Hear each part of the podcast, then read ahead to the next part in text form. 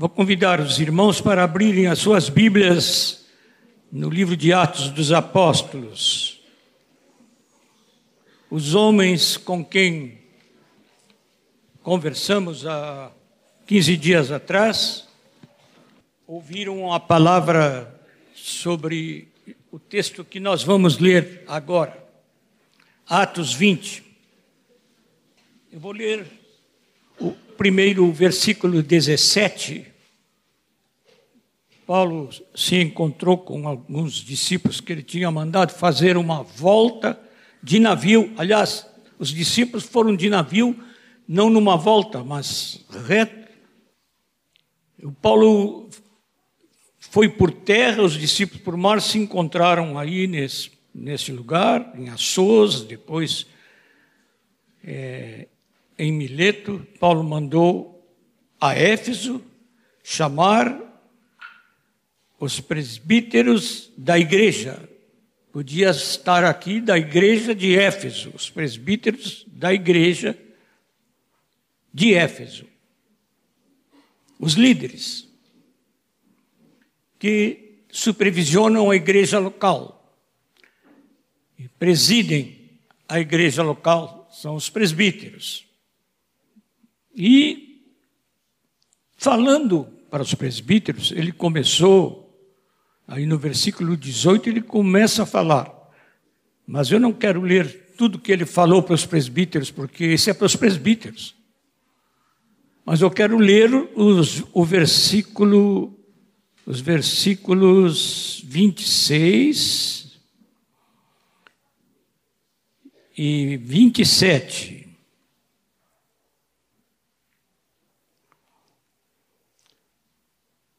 Portanto, eu vos protesto no dia de hoje que estou limpo do sangue de todos. E no versículo seguinte ele diz: por quê? Porque jamais deixei de vos anunciar todo o desígnio de Deus.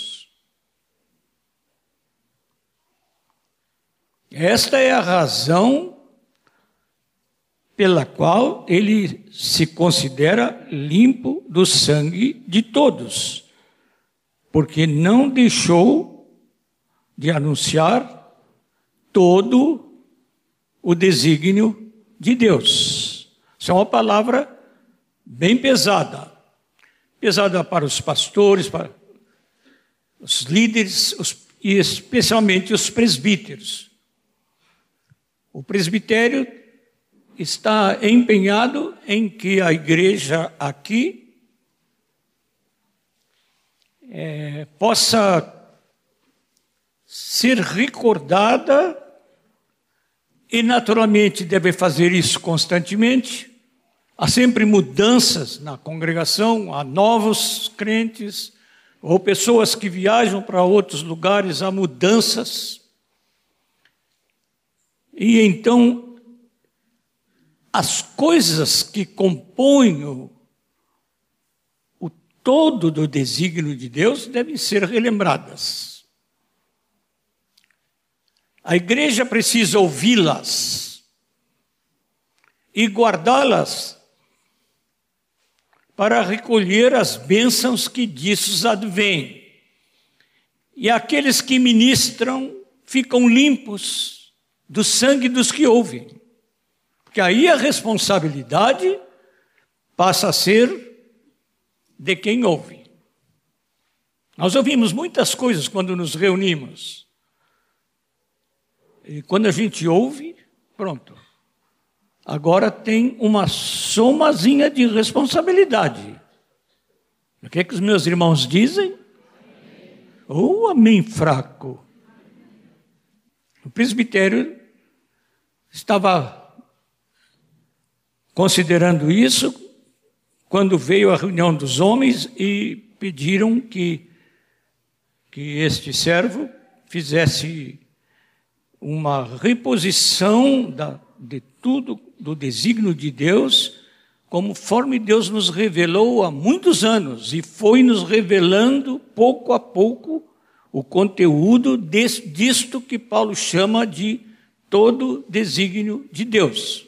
Isso não pode ser feito numa reunião, isso vai sendo feito.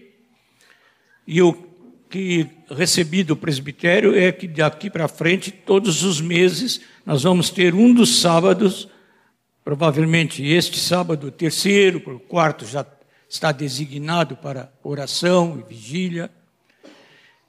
Provavelmente o terceiro, mas pode ser no outro sábado também, que nós vamos repassar o desígnio de Deus conforme o encontramos não só na Bíblia, mas na revelação que Deus fez à igreja, a esta congregação, desde o início.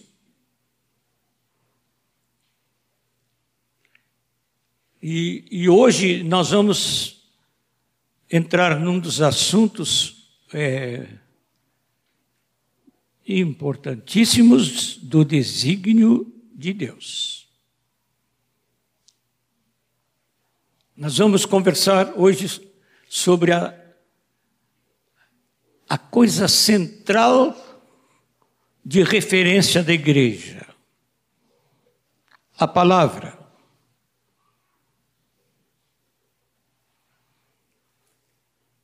Podemos reduzir o assunto numa sentença assim: a centralidade das Escrituras.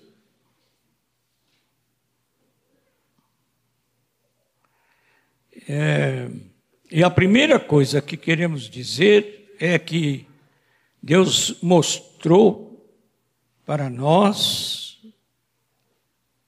até que ponto nós estávamos distantes da palavra.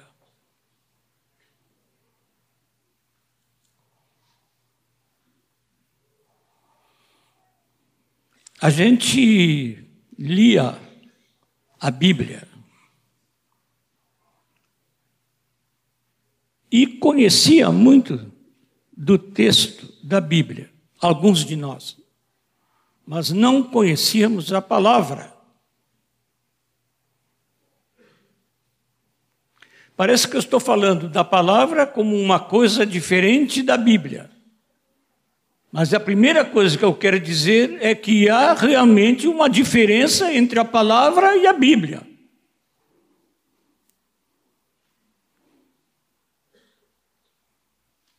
A Bíblia não possui a exclusividade da palavra. Senão nós estamos tirando dos nossos ouvidos as palavras que às vezes vem fortes, retumbantes, e às vezes vem suave, como o cicio da brisa, como Elias ouviu, que é a voz do Espírito Santo.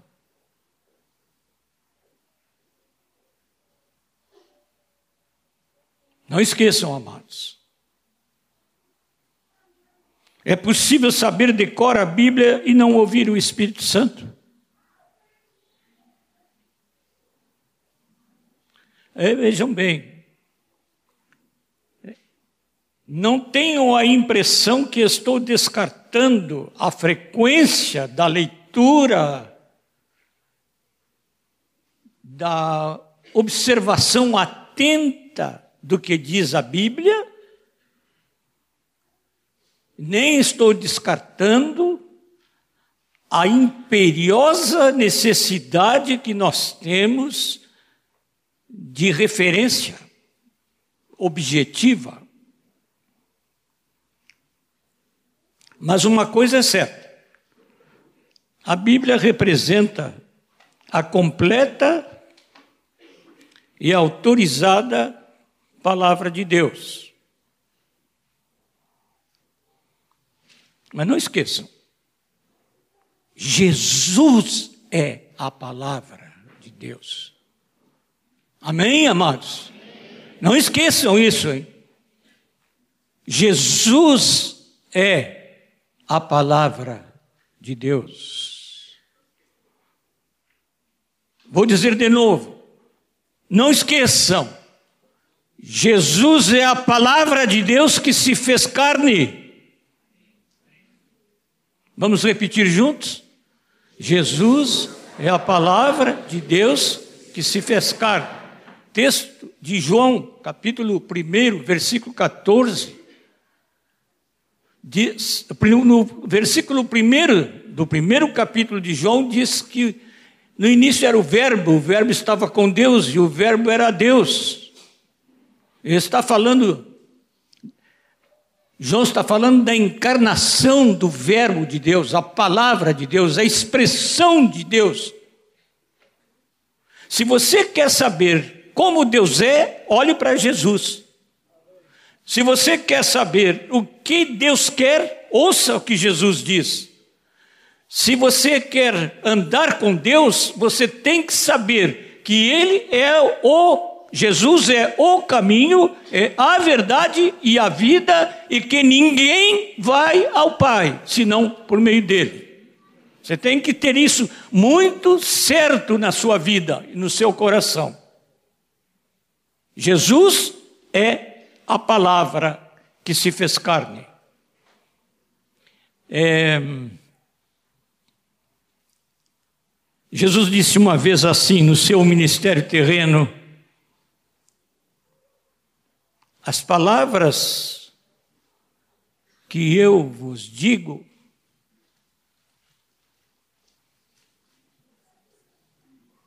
é isso mesmo. São espírito e vida. As palavras que ele diz. Sempre as palavras que ele diz são espírito e vida. E em outra ocasião ele disse em Mateus 24, né, versículo 35, ele disse: Passará o céu e a terra, mas as minhas palavras não passarão.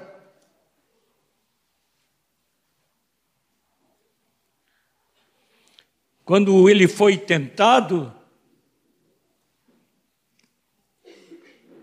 e Satanás sabia que Jesus estava com fome de pão físico, lhe sugeriu que ele transformasse as pedras em pães e citou a palavra para tentá-lo. Jesus lhe respondeu: Nem só de pão viverá o homem, mas, mas Pode dizer bem alto, mas que, que procede, que sai da boca do Senhor.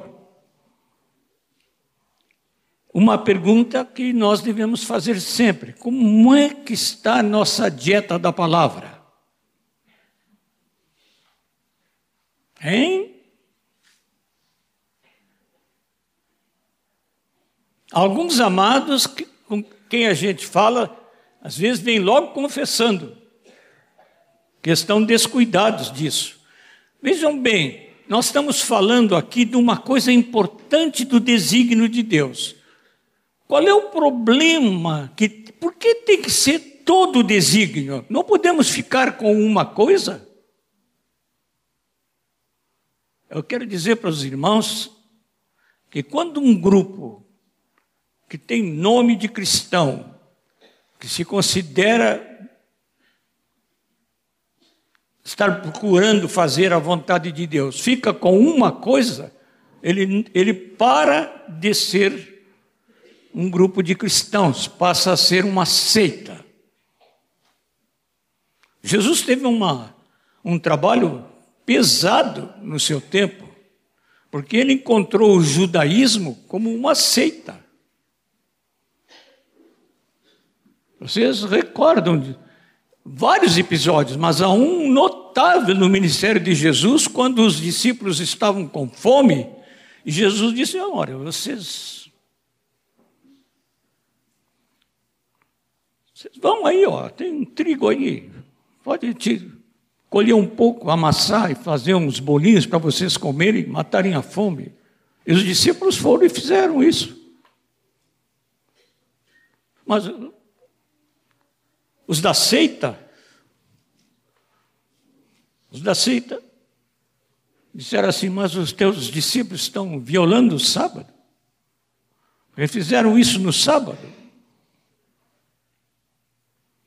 E agora? O Senhor disse várias coisas.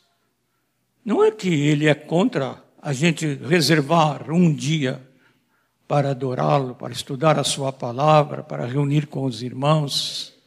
Pelo contrário, Ele quer isso. Ele não quer que você tenha como grupo só isso.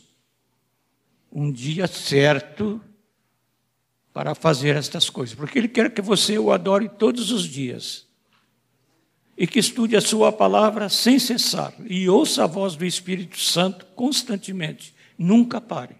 É isso que Deus quer. Quando você faz só uma coisa, para os homens eu disse assim, ó, falei um pouco ousadamente, com bastante receio, e confesso que hoje também falo com um certo receio, mas eu sei que é a verdade. Há coisas importantes na nossa vida, além da palavra, na vida do cristão. É por isso que tem que ser ensinado todo o desígnio de Deus. Mas uma coisa importantíssima é a oração. Quantas vezes nós já oramos hoje? É? Quantas vezes?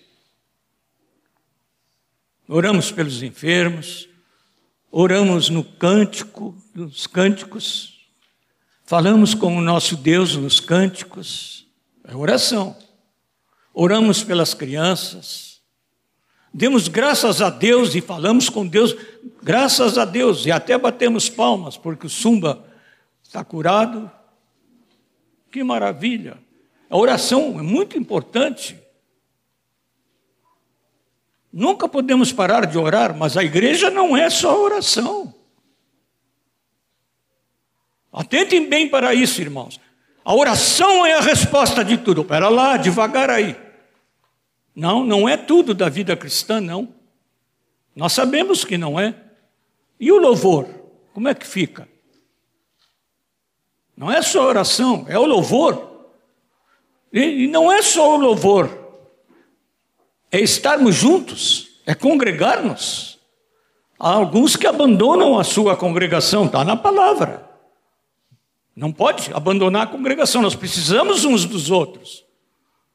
Não é só o louvor e o estar juntos e o orar, é, é discipulado, é aprender, aprender uns dos outros, crescer juntos. É evangelismo, nós temos que ganhar outros e muitos outros. Mas uma igreja que só fala em evangelismo e não fala no Espírito Santo que capacita para evangelizar, para dizer uma palavra do nosso querido Azaf, é uma igreja que está frita. Não pode. É todo o desígnio de Deus. Diga para quem está ao seu lado: vamos praticar todo o desígnio de Deus. E agora diga assim: vamos conhecer para praticar. Eu fiquei impressionado quando li a carta aos Tessalonicenses, quando Paulo fala da segunda vinda e as coisas do tempo do fim, ele diz para a igreja de Tessalônica uma coisa que me espantou, porque eu sabia, por aí, pela informação dos que estudam assim a cronologia, a passagem do tempo do ministério de Paulo em cada lugar, que ele deve ter ficado em Tessalônica de 30 a 40 dias. Mas quando ele fala na carta aos Tessalonicenses sobre muitos assuntos e fala sobre os acontecimentos lá do fim, quando Jesus vai voltar, ele diz assim: Como eu costumava dizer-vos quando estava convosco. Estão vendo? Não é que eu disse uma vez, ele disse, eu costumava dizer. Constantemente, estava anunciando a ressurreição. Mas uma igreja não pode anunciar só a ressurreição. Tem que anunciar que o Espírito de Deus confirma no nosso coração que Ele está conosco e em nós, Jesus em nós, o Verbo em nós, nós, o que, que eu vou dizer? Olha bem, a palavra diz que o Verbo se fez carne e habitou entre nós, cheio de graça e de verdade. E nós? O Verbo veio habitar em nós, como é que nós ficamos? Nós somos a carne que deve se tornar Verbo. Prestem bem atenção. Ele é o Verbo que se fez carne. E nós somos a carne que tem que se tornar Verbo. A igreja tem que ser um Verbo vivo de Deus nesta cidade. A igreja está aqui para isso, para ser o Verbo de Deus. Cada um de nós tem o Verbo dentro de si, o Espírito Santo de Deus. A palavra o atesta. Que nós somos, temos o Espírito Santo em nós. Portanto, amados, sejamos o Verbo. A palavra para Deus é tão importante. E no livro de Jeremias, aí no capítulo 1, versículo 12, o profeta disse, diz assim: Disse-me o Senhor, eu velo pela minha palavra para a cumprir.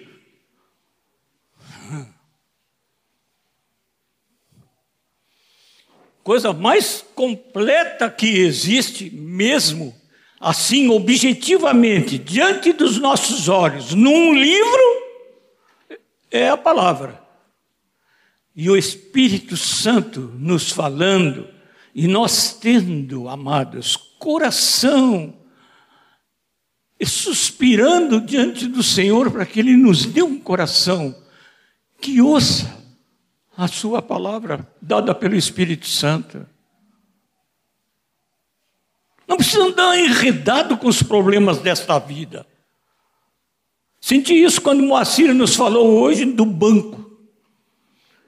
É incrível como as pessoas, mesmo da igreja, distanciam a voz do Espírito Santo dos seus problemas financeiros.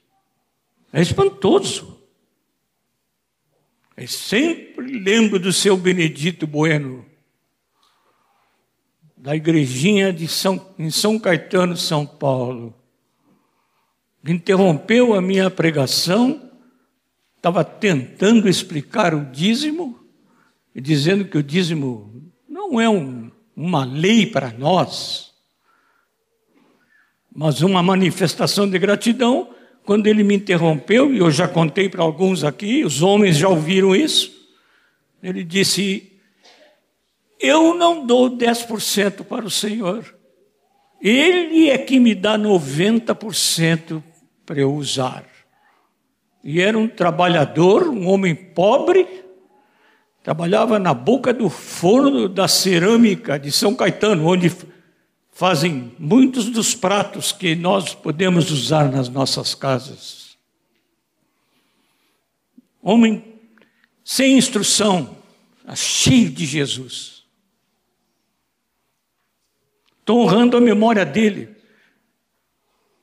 Quando eu ouvi isso do seu Benedito, eu tinha 23 anos de idade. E ele tinha o dobro da minha idade. Provavelmente, essa altura, seu Benedito e a esposa já estão com o Senhor. Honra a memória dele. Verbo de Deus na igreja de São Caetano.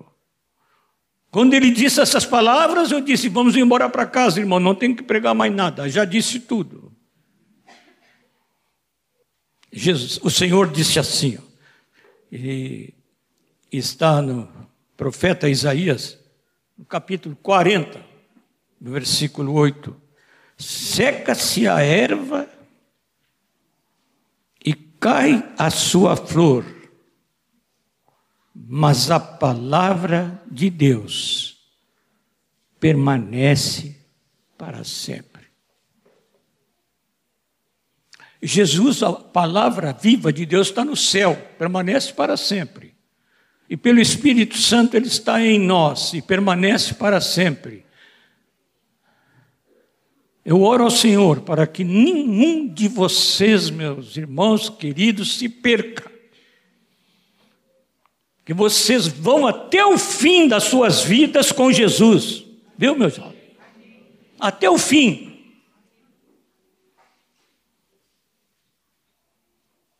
Arda de amor pelos seus queridos, para que eles não só conheçam a Jesus, mas que eles recebam a Jesus, a palavra viva, para ficar com ela até o fim. O que quer dizer? Não existe, é para sempre. Aqui tem algumas indicações. Colocamos assim, isso aí é observação de quem ministra. Mas é a única orientação objetiva para a vida e obra dos discípulos, individualmente e da igreja como um todo. Ainda era uma quase uma criança quando ouvia meus pastores pregando e a gente cantando, também as crianças cantando.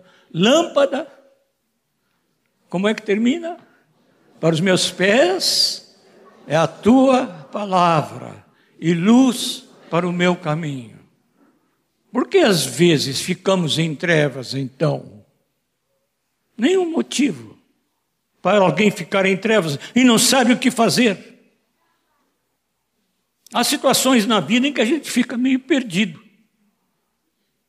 Jesus mora em você, você fala com ele, eu tenho já alguma, algum tempo alguma dificuldade de ficar olhando para cima para falar com ele. Eu tenho vontade de, de olhar para cá assim. Ele mora aqui, ó, aqui, aqui dentro, dentro de você. Eu não estou falando do, do corpo, mora no, no meu espírito que eu não sei localizar muito bem o meu espírito, mas eu garanto para vocês que está junto com o meu corpo. Eu olho para ele e digo: Ó oh, Senhor, tu és lâmpada, a tua palavra é lâmpada para mim. Não, eu não posso ficar assim, inseguro. Por que ficar inseguro? Se tu és a minha lâmpada, luz para os meus pés, lâmpada para o meu caminho.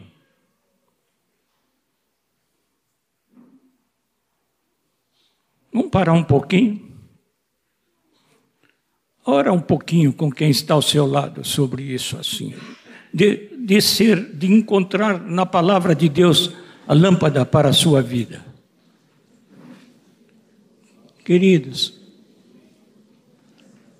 aqui estamos citando não só esse, essa expressão do Salmo, mas uma coisa que me tem marcado muito na leitura dos Atos é o que está em Atos capítulo 17, versículo 11.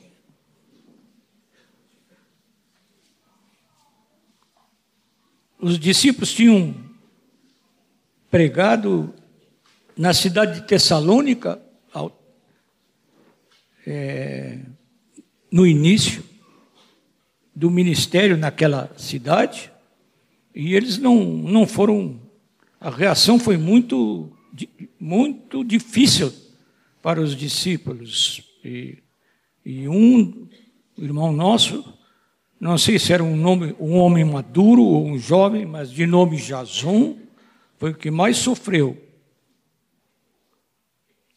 Na perseguição que se levantou contra os que anunciavam a palavra. Mas eles foram daí, de Tessalônica para Bereia, e o texto diz assim: Estes de Bereia eram mais nobres que os de Tessalônica, pois receberam a palavra com toda a avidez.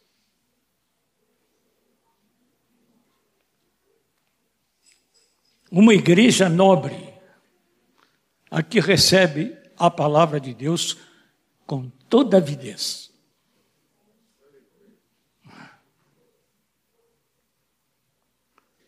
Há coisas que a gente come porque precisa comer, né?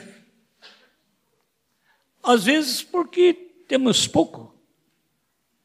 Estava conversando com Ismael esta semana, Ismael me contou como é que foi a infância dele. Nós dois estamos compartilhando como é que foi a infância. Né? Eu não vou contar para vocês. Um dia, se o Ismael quiser, ele conta como era a sua refeição, não é?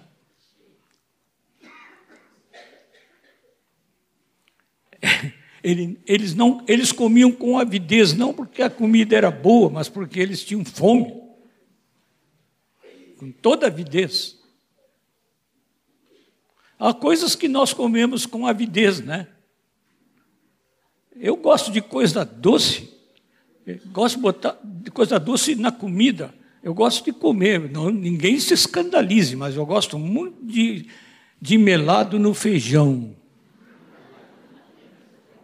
É, agora a Liginha, depois de anos de casada, a Liginha começou. Pronto, agora, agora vai ficar freguesa. freguesa. Mas é interessante. As, você quer ver um discípulo que vai para frente mesmo? É um que tem avidez da palavra de Deus. Avidez.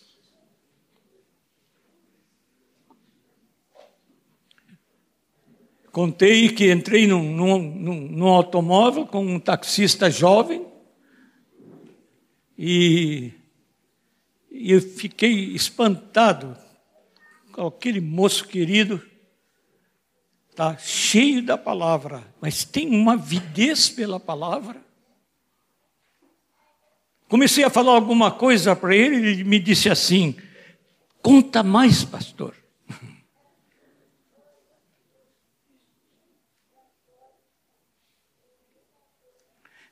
Mas eu quero dizer para vocês que uma coisa que me impressiona muito é que na igreja primitiva diz que no texto da palavra diz que né, crescia a palavra de Deus, está lá em Atos dos Apóstolos. Como é? Crescia a palavra. Coisa interessante. Como é que a palavra crescia? Estou achando que um dos presbíteros está louco para dizer como é que a palavra crescia. Ah, vem cá, Moacir. Vem cá falar como é que a palavra crescia. Eu estou muito gripado. Está gripado, mas pode falar a palavra, na verdade, estava invadindo os corações. Era isso que estava acontecendo. Estavam sendo tomados pela palavra. É. Crescia. Ela crescia, crescia no coração de todos. Não só recebiam a palavra, mas começaram a praticar ela de tal maneira que ela começou a tomar forma mesmo. Né? E a consequência disso foi que multiplicou-se o número dos discípulos. Temos um grupo um grupo de discípulos entre nós aqui, e vou falar isso porque o discipulador não está presente hoje. Até não sei se não devo depois dar um puxão de orelha nele, muito querido meu, que tem, eh, tinha, agora já aumentou de novo mais um, tinha 11 médicos no seu grupo. Eu disse: como é isso? Como é que foi, foram para 11 médicos? Ah, é porque um médico chama outro médico. São colegas, vai chamando. Que coisa linda. E agora, nesta semana, o discipulador desse, desse grupo me disse, e a Aline já ganhou mais um, outro médico. Multiplicava-se a palavra no coração e não fica no coração, fica vida. Fica vida. A palavra de Deus fica vida e viva como ela é. A palavra de Deus é viva e eficaz e mais cortante do que espada de dois gumes. e vai até o fundo lá para discernir os pensamentos e propósitos do coração. E uma coisa que me toca sempre assim, é, especialmente me trazendo grande temor e gratidão, é que a palavra foi trazida e chegou a nós pelo ministério de pessoas como nós, de homens. Diz assim: perseveravam na igreja primitiva na doutrina dos apóstolos. Quem eram os apóstolos? Um grupo de homens muito interessante, muito parecido com a gente, com limitações. Alguns tinham problemas até sérios. Alguns receberam um apelido de, que Jesus deu para eles, um apelido. Dois, dois irmãos, que eram os filhos de Zebedeu, o João e o Tiago, eles eram tão assim zelosos, vamos usar essa palavra, que passavam os limites com o seu zelo. Queriam, uma vez eles disseram assim, numa cidade de samaritanos, por quem eles passaram, eles foram para Jesus e disseram assim: eles não nos receberam. Se tu quiseres, nós vamos pedir que Deus mande do céu fogo sobre essa cidade. Mas que bonzinhos, né? Dois discípulos do Senhor. Quando alguém me diz assim, oh, eu tenho um discípulo que é muito difícil, eu digo, eu também. e Jesus também. Jesus teve alguns discípulos difíceis. E Jesus falou assim: vocês nem sabem de que espírito vocês são. Puxa, que relatório do discipulador, né? Pois um deles acabou conhecido como o apóstolo do amor, o João. A palavra poderosa no coração. Jesus, a palavra viva e eterna no coração de um discípulo, faz dele alguém muito usado por Deus. E quanto mais simples ele for, mais é usado. Não tem que ser complicado. Eu ouvi uma crítica a nós, os pastores, que eu me atrevo a lembrar aqui, não é? E alguém disse assim: o Evangelho é muito simples. Os pastores, eu espero que eles tenham pensado alguns, né? É que complicam a jogada para valorizar a profissão. Evangelho é simples, não tem complicação. Você, quem quer que você seja, não importa se você é instruído, se você é muito instruído, na instrução que os homens podem receber uns dos outros, amém. Não tenho nada contra a instrução. Mas se você tem toda a instrução deste mundo e não recebeu Jesus no seu coração, você ainda não recebeu a palavra. E a instrução deste mundo não tem eternidade.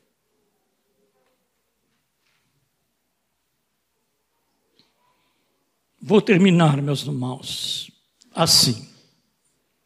Por favor, meus irmãos, busquem o Espírito Santo e leiam a palavra da Bíblia. Leiam. Eu fiquei muito preocupado, quero dizer à querida igreja, fiquei muito preocupado ouvindo dos irmãos responsáveis por esta congregação, que os irmãos não leem o boletim, nem o boletim. Alguém diz assim: se um, um escrito no boletim tem duas páginas, eles já não leem.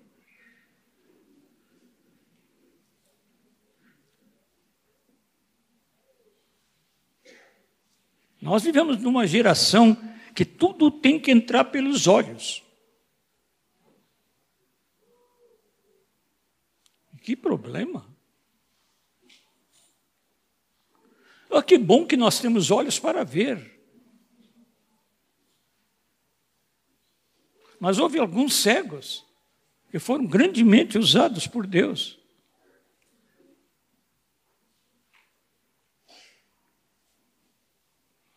Viam com o coração.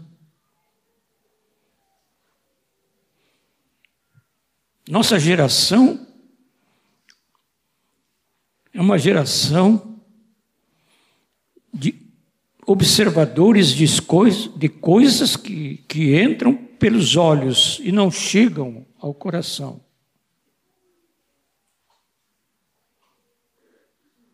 Igreja, busquem a palavra do Senhor, igreja querida. Busquem a palavra. Busquem, amados. Busquem a palavra. Façam um propósito de ler a sua Bíblia e não usá-la como um fetiche. Uma vez eu ouvi de um irmão que ele botava a Bíblia sempre na sua mesa em cima dos outros livros, porque achava que era pecado colocar debaixo dos outros livros. Fetiche. A Bíblia é um fetiche assim. A letra, disse Jesus, mata. O espírito vivifica.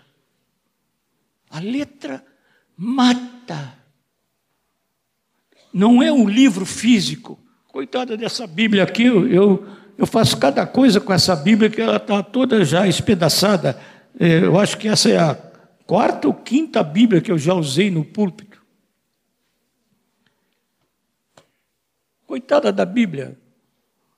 Coitado de mim se não ler a Bíblia. Faça um propósito. Hoje, aqui. Os irmãos querem fechar seus olhos um pouquinho? Só um pouquinho. Se você tem sido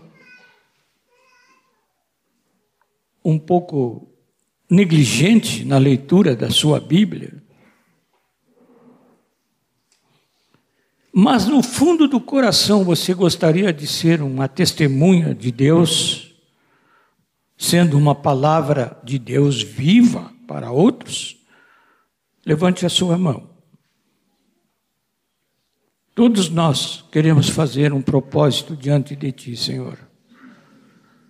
Esta congregação está cheia de pessoas com as suas mãos levantadas.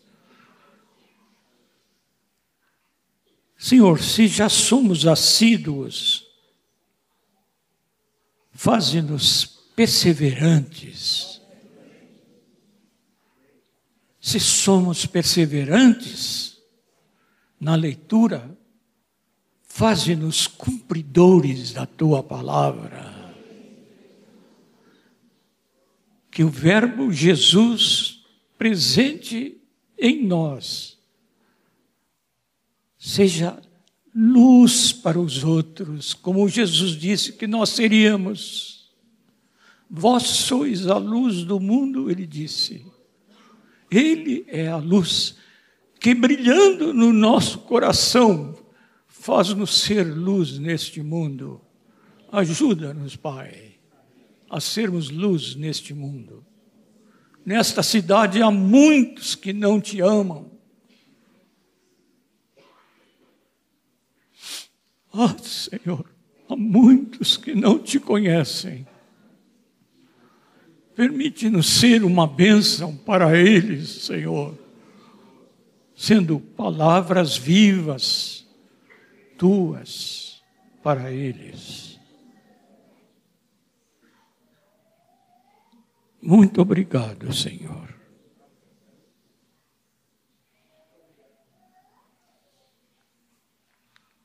Queremos ser uma igreja que não somente lê, que não somente ouve, mas uma igreja viva na prática da palavra.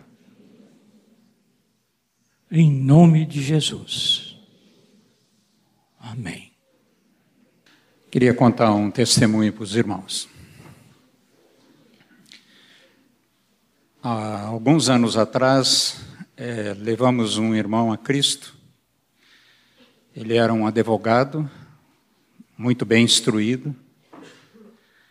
O escritório dele, a gente entrava, tinha livros, toda a sua volta, e ele passou a ler as escrituras.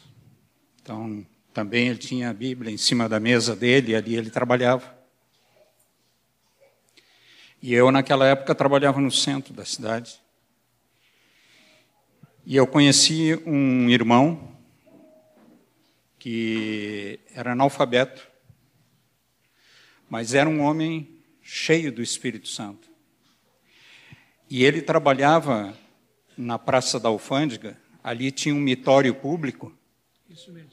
E ele trabalhava ali para limpar aquele mitório. Um homem simples. Ele não lia porque não sabia ler. Mas ele era um homem cheio do Espírito Santo. Amém. Um dia Deus disse para ele: Vai no escritório e eu vou te dizer como tu deve chegar lá. E tu leva a minha palavra para ele. Era o meu amigo. Esse homem chegou no escritório, bateu e a secretária veio atender e achou estranho, porque era um homem muito simples. E ele disse assim: Eu queria falar com, Doutor. com o doutor. Nem sabia o nome dele. Daí ela ficou assim, não sabia o que fazer.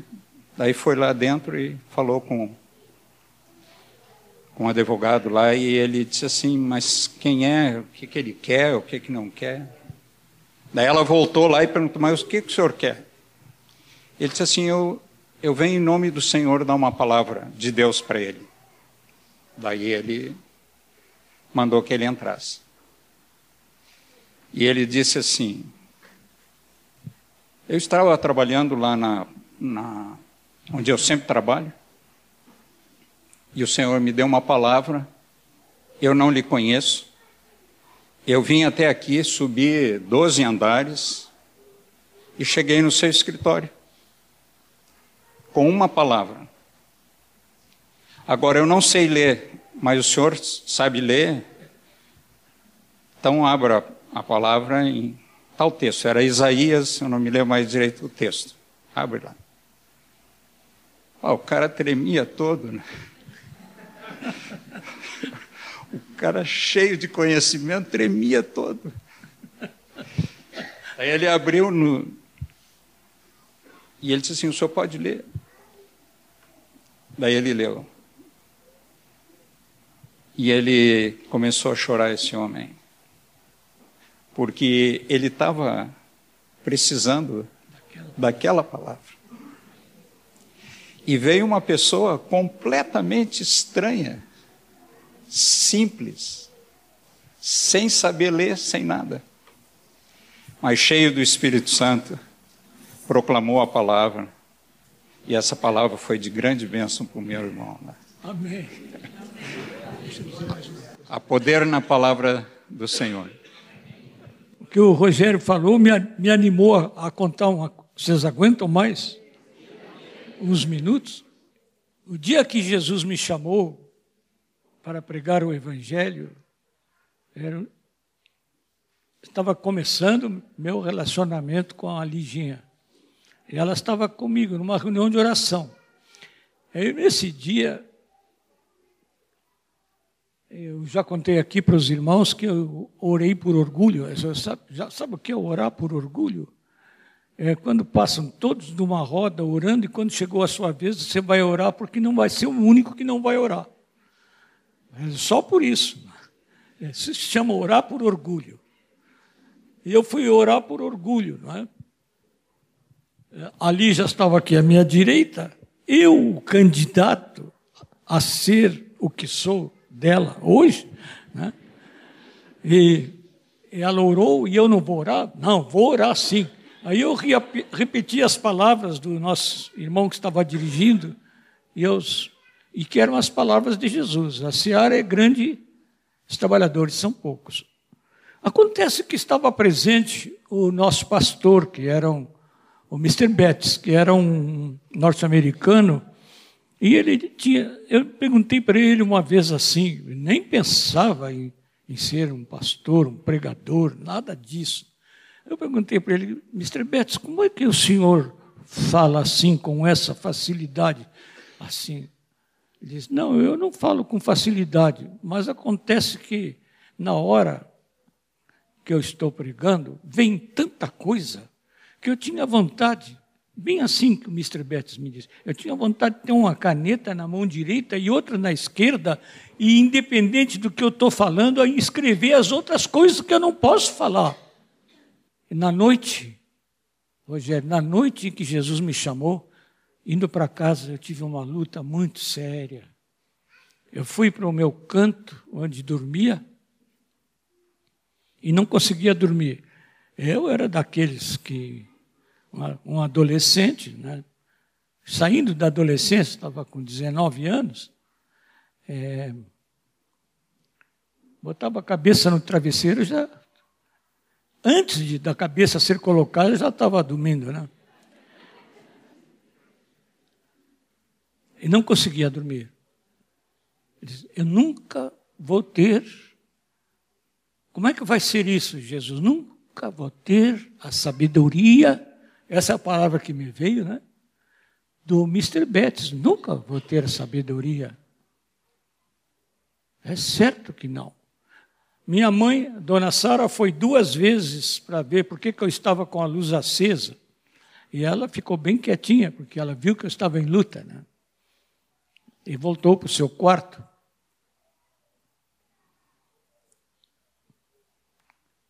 eu tinha a Bíblia, que eu ontem mostrei para o Ismael, com a dedicatória dos meus pais, uma Bíblia tão velha que não pode ser lida hoje aqui, porque o português é bem revisado, da Sociedade Bíblica Britânica, não tínhamos Sociedade Bíblica no Brasil. Eu tinha nove anos quando ganhei aquela Bíblia. Mas eu não li a Bíblia confesso aos meus irmãos que de vez em quando lá eu abria a Bíblia, às vezes levava no, culto, mas nem sempre. E, e depois de muita luta, eu resolvi abrir a Bíblia em qualquer lugar para ver se Deus me respondia, porque eu não aguentava mais. Senhor, como é que vai ser? Um dia tu vais me dar liberdade assim de falar como o Mr. Betts? Nunca vou ter essa sabedoria. Aí, primeiro eu pensei assim, por que, que eu estou falando em sabedoria, né? Porque o Mr. Betts me disse que ele recebia do Espírito muita coisa do Espírito.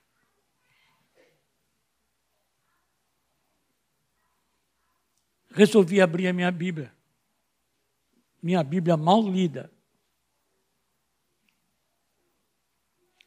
Onde que eu abri? Vejam bem, eu não estou ensinando ninguém aqui a sortear, a fazer sorteio bíblico. Eu não sou muito amigo disso. Mas Deus tem muitas maneiras de agir conosco. E na minha luta, eu, um jovem que queria responder à palavra, saiu na carta que eu nunca tinha lido nada dela. Tiago, capítulo 1, versículo 5, que diz: Se alguém tem falta de sabedoria, peça a Deus que a todos dá liberalmente, e não lança em rosto, e ser-lhe-á dada. Há anos de luta, Domingo que vem eu tenho que pregar na igreja do Ipiranga, em São Paulo. É uma igreja metodista grande. Eu estou já lá na faculdade.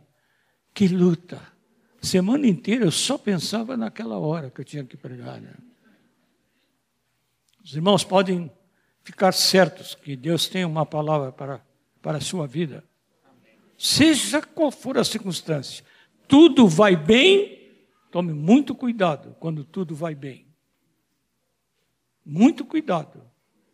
Tudo vai bem, tome cuidado. A palavra fala sobre isso. Tudo vai bem. Tudo vai mais ou menos. Pois é, mas Deus quer que vá mais para mais do que para menos. Então, a palavra tem uma resposta para isso. Tudo vai mal. Ah, então Deus tem um palavrão para dizer para você. Desculpem, né? Mas é uma palavra grande, profunda e rica, como só a palavra de Deus é. Confie no Senhor.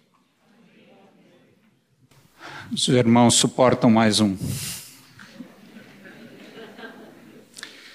Essa semana, é, lá em casa, Alzir e eu passamos por uma situação difícil.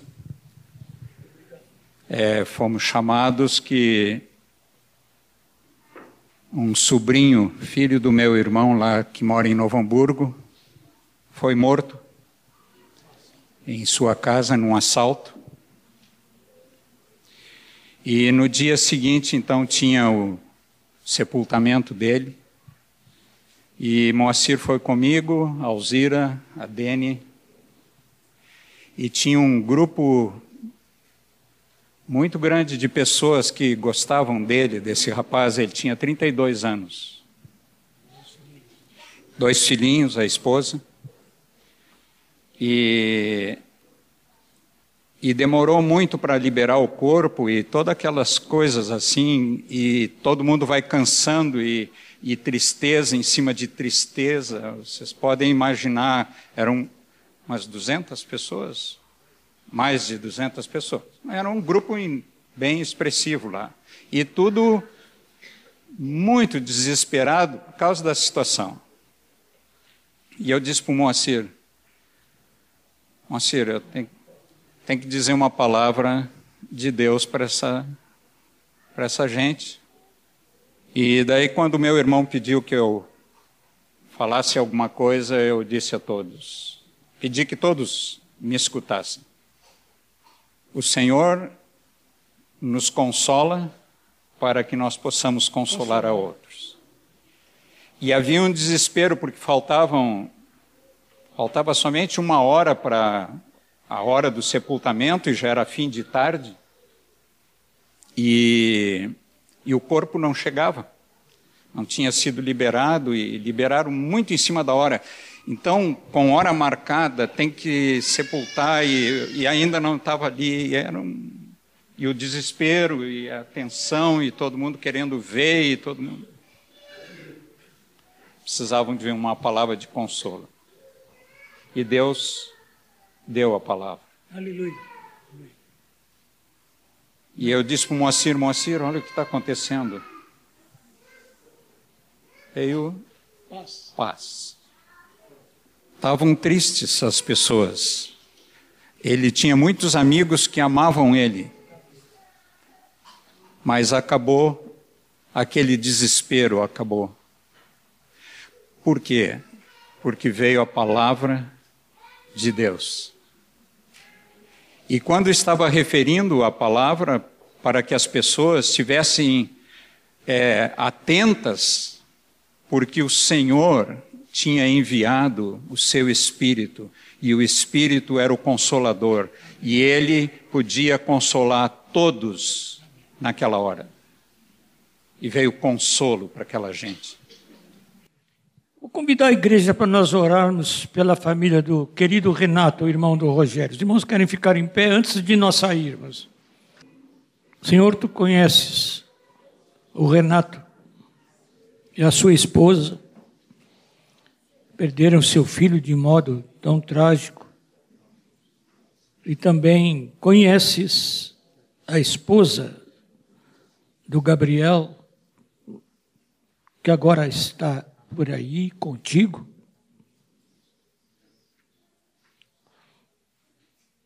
Pedimos, Senhor, que tu tragas consolação sobre esses queridos. Teu Espírito Consolador estenda, se estenda sobre eles. Que eles fiquem até espantados com a consolação recebida. Que o Renato possa voltar ao seu trabalho e não ficar em casa remoendo o que aconteceu. Ó Senhor, a nossa vida aqui é tão fugaz, passa tão depressa. Uns vamos cedo e outros mais tarde, mas vamos todos, Senhor. Oh, coloca o teu espírito agindo poderosamente na vida deles e na nossa vida. Em nome de Jesus. Amém. Pode ir em paz, amados. O Senhor esteja com vocês.